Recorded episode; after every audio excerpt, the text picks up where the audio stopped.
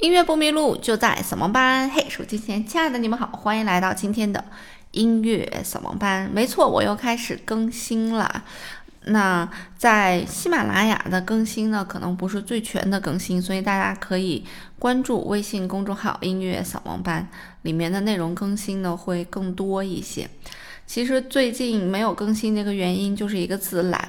然后居然有人在我的新的抖音号上面给我留言说：“兔小芳，你不更新了吗？”嗯，哭哭哭！我是音乐扫盲班的忠实听众，好吧，那应大家强烈要求，我就恢复更新。其实没有更新的这段日子里面，我感觉自己一点提升都没有，因为所有时间都浪费在某书和某音上面了。然后给我最大的一个感触就是。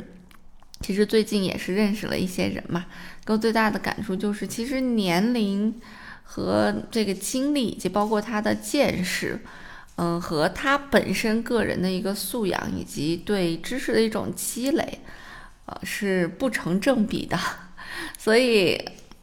尽管有一些人年纪是一样的，可能他们都一样大，但是对于我们尊重他以及看待他的方式呢，其实是不一样的。鉴于此呢，我觉得我还是有必要更新音乐扫盲班，更加丰富自己的知识库。那音乐扫盲班呢，在后期也不仅仅是只跟大家分享音乐，我也希望有更多的我的见识。感悟、知识分享给大家，也希望大家可以持续关注，也感谢大家之前一直来关注音乐扫盲班。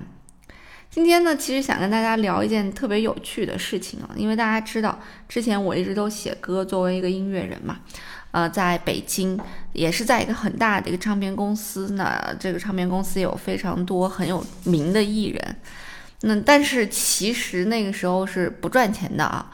呃，做歌呢是公司来帮着出钱，但是后期的一些费用，比方说像什么底薪呀、月薪呀这些其实是没有的。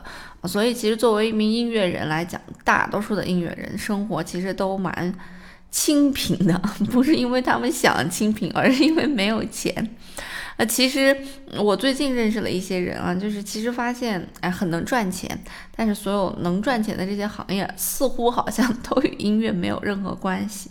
那最近也是看了一本书，他也聊到对于音乐这个产业，以及关于这些音乐人他到底通过什么方式能赚到多少钱。那今天呢也想跟大家来分享一下啊。那在这个地球上面啊，目前来讲。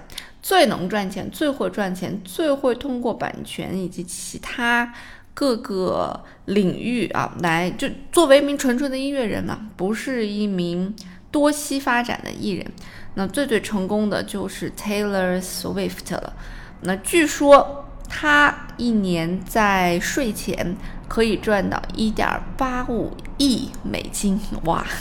很多人都讲啊，由于互联网的发展，将音乐产业打向了低谷。其实，互联网的发展啊，不是把音乐产业打入了低谷啊。那其实对于华语流行乐坛来讲，其实互联网的发展是将，呃，整个的这个音乐打向了一个比较奇怪的一个方式。因为其实最近这几年火的一些歌里面，有很多歌是由我朋友参与的，那是很好的朋友。大家可以搜一下啊，比如星辰大海啊，比如 上半年非常火的一首歌叫做《月老掉线儿》，我不给大家放了，因为版权的原因。那我建议大家去聆听一下，然后可以来跟我留言来进行一个交流。那今天呢，我们就随着这个互联网的兴起来聊一聊整个的音乐产业，以及对于音乐人来讲的变现方式和到底能变多少啊。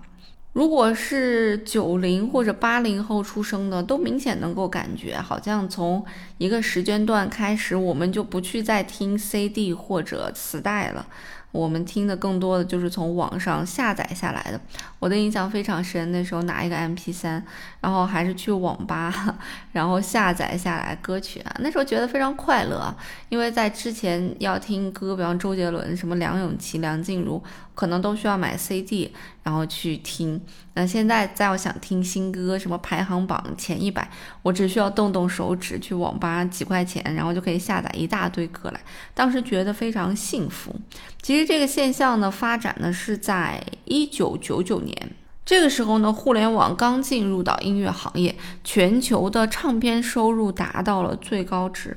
当时呢，美国歌手小甜甜布兰妮一张唱片大概可以卖到一千四百万张，是一个非常巨大的量。而从二零零一年开始呢，实体唱片就开始进入下滑了，直到啊两千一五年才有所上升。那对于我们就是华语流行乐坛来讲，其实二零一五年发生了一件非常大的事情，就是在那个时候。啊，国家要求对网络上的所有版权进行一个规划统一，也是从那个时候，大家发现，哎，怎么慢慢的我要在 QQ 音乐、网易云音乐上面听歌，我也要花钱了呢？其实就是希望可以增加唱片公司以及歌手啊创作者的一个版权收入。那其实我也算是那一批政策改革的一个受益者，因为就是在那一批政策改革的时候。我原先也跟大家聊过，就是摇滚巨星亲啊，呃，郑钧老师，就是回到拉萨和灰姑娘，大家肯定听过那两首歌。他办了一个，他创业，他做了个 A P P 啊。那在这个 A P P 里面上传原创歌曲啊，然后选出十首歌曲，每个人给十万块钱。当时是想选一首给一百万，后来想想不太好，这样 好像很多人都分不到钱了，然后就选了十首，每首给了十万块钱。那我非常有幸啊，我就是那其中的十首之一，唯一一个女生。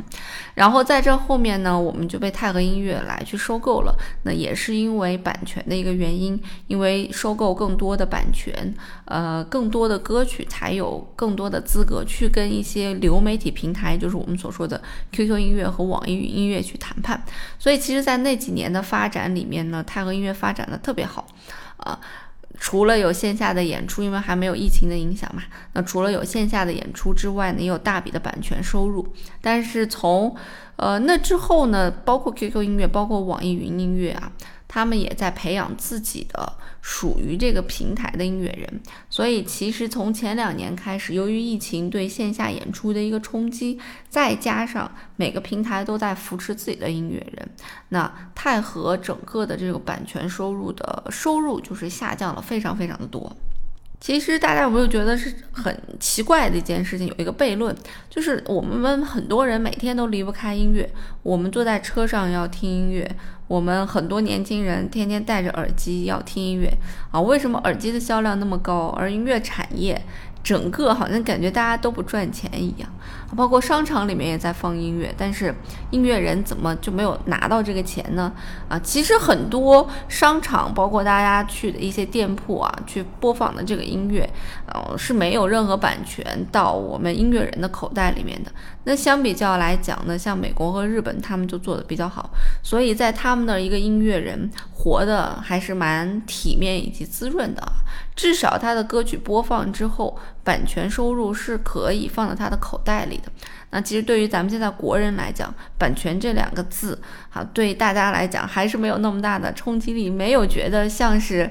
嗯，我喝完酒之后就不能开车一样啊，没有大家觉得我播放你的歌就应该给你版权，给予你的这个付出，给予一份金钱上的回报啊。包括现在很多人都会觉得说，我放你的歌，我帮你宣传嘞，你干嘛还要管我要钱？你这个人真的很奇怪，怪不得你红不了。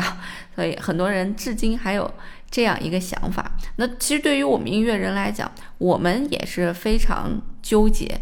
以及非常奇怪的，因为如果不把这些歌免费的播放出去，那其实就意味着你没有知名度。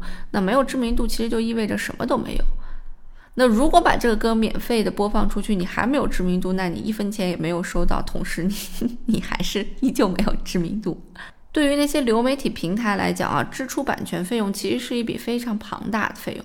就拿 QQ 和网易云音乐来讲吧，那当时一年可能要付给泰和音乐的版权费用大概就在三到五亿。那放到国际上更是这样了。比方说有一个流媒体平台叫做生田，它是零六年创立的一家呃公司啊。现在呢，生田的市值大概在四百亿美元。那它呢，在全球大概有三亿用户，付费用户呢有超过一亿人。嗯，这个公司每年版权的收入大概在八十亿欧元左右。那这些钱差不多会有六到七成会付给唱片公司以及音乐人的版税。所以，其实，在零五年到二零二零年之间。呃，很多公司都通过版税赚了不少钱。那其实至今版税依旧是值钱的，而且版税今后可能也会越来越值钱。就比方说拿我的歌来讲吧，那我把我的歌上传到了现在这些短视频平台，比方说像抖音呀和快手啊，那他们都有一个机制，就是谁用了我的歌，就会给我打这个，或者说谁看了这些视频啊，那就会给我进行一部分的分成。那其实每个月我还是莫名其妙的有这个小几千块钱。啊 的一个版税收入，我也很莫名其妙，我也不知道谁用这个歌，我也不知道这歌 也没有火，为什么会有？这个收入在，但是我会发现，啊，这个版税确实可以给我带来一个所谓的睡觉的税啊，税后收入以及对创作的一种满足感呢，会激励我更想要去写一些东西出来。但其实我们获得的这些钱根本不足以支撑我们生活啊，因为二零一八年美国音乐产业研究协会的一项调查就表示，有百分之二十八的音乐人从流媒体平台上获得了收入啊，处于中间位置的音乐人拿到了多少钱呢？大家可以猜一猜。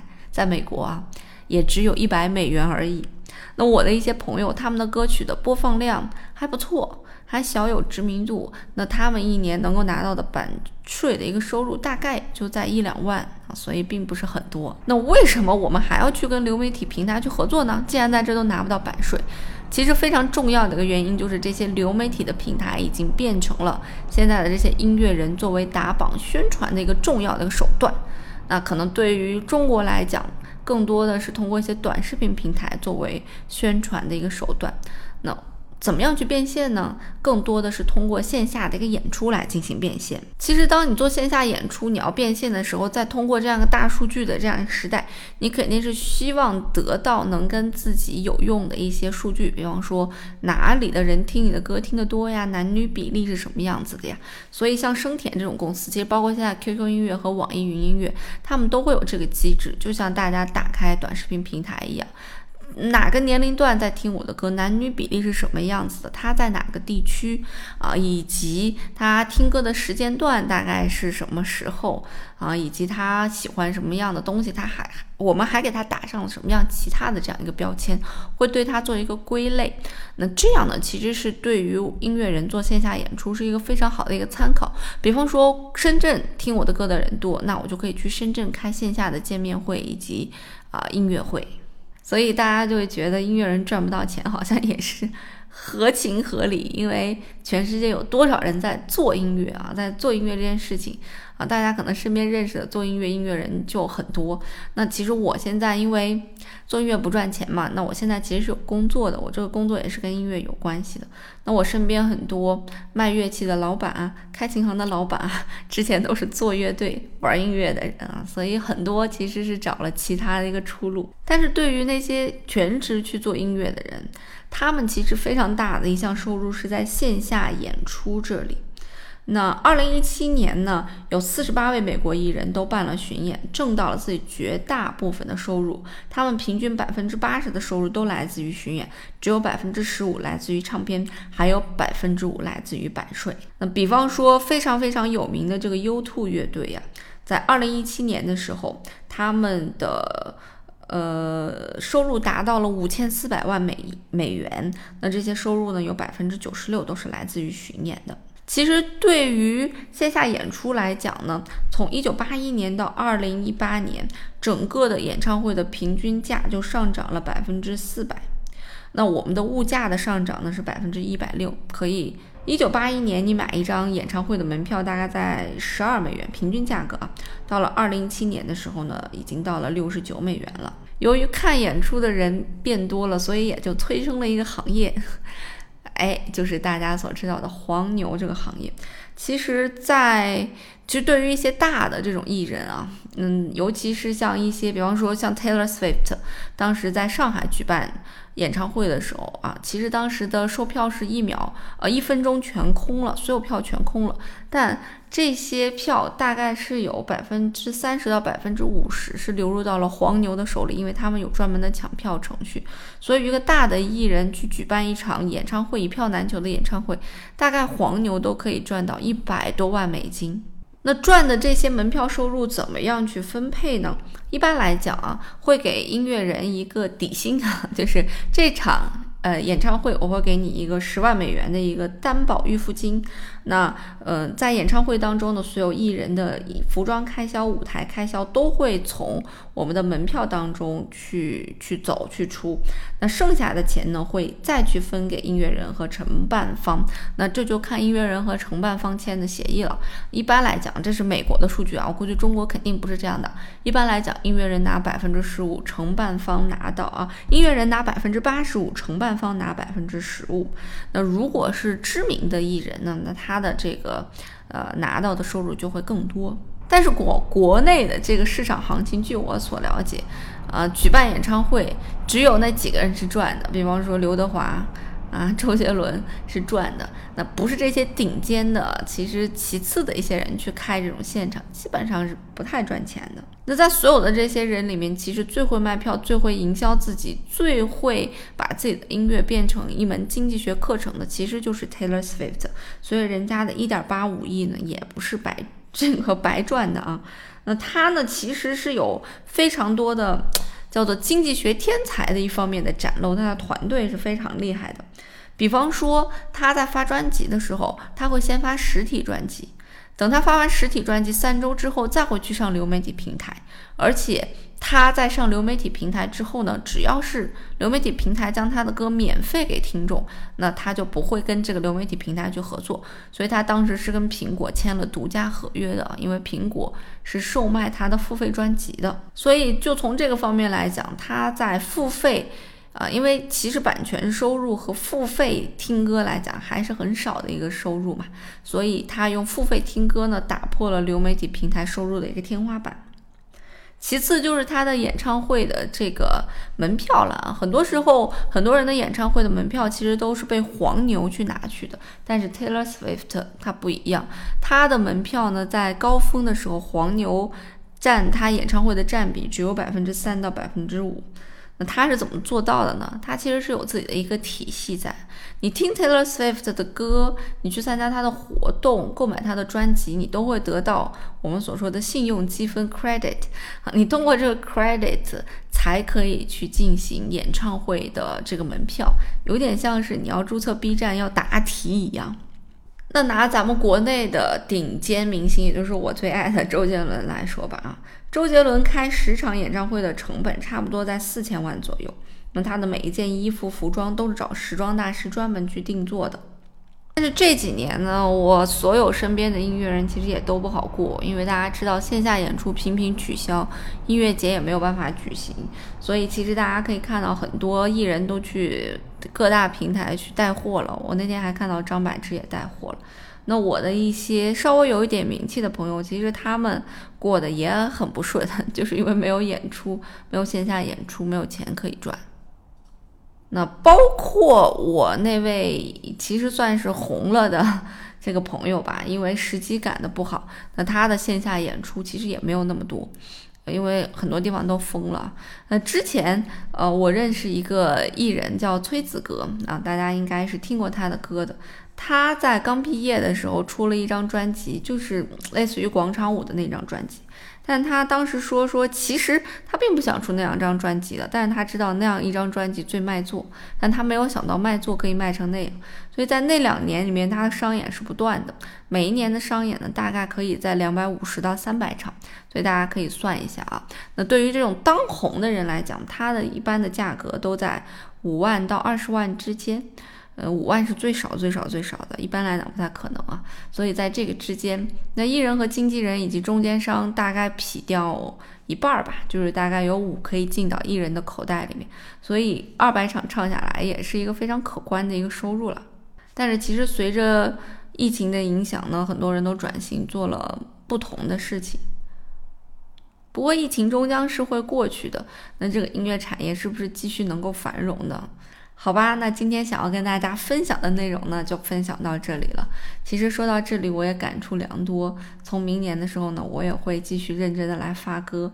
毕竟像版税、商演这种，还是非常珍贵的一个人生财富。好啦，那今天的节目就到这里啦。音乐不迷路，就在扫盲班。我们下期节目再见啦。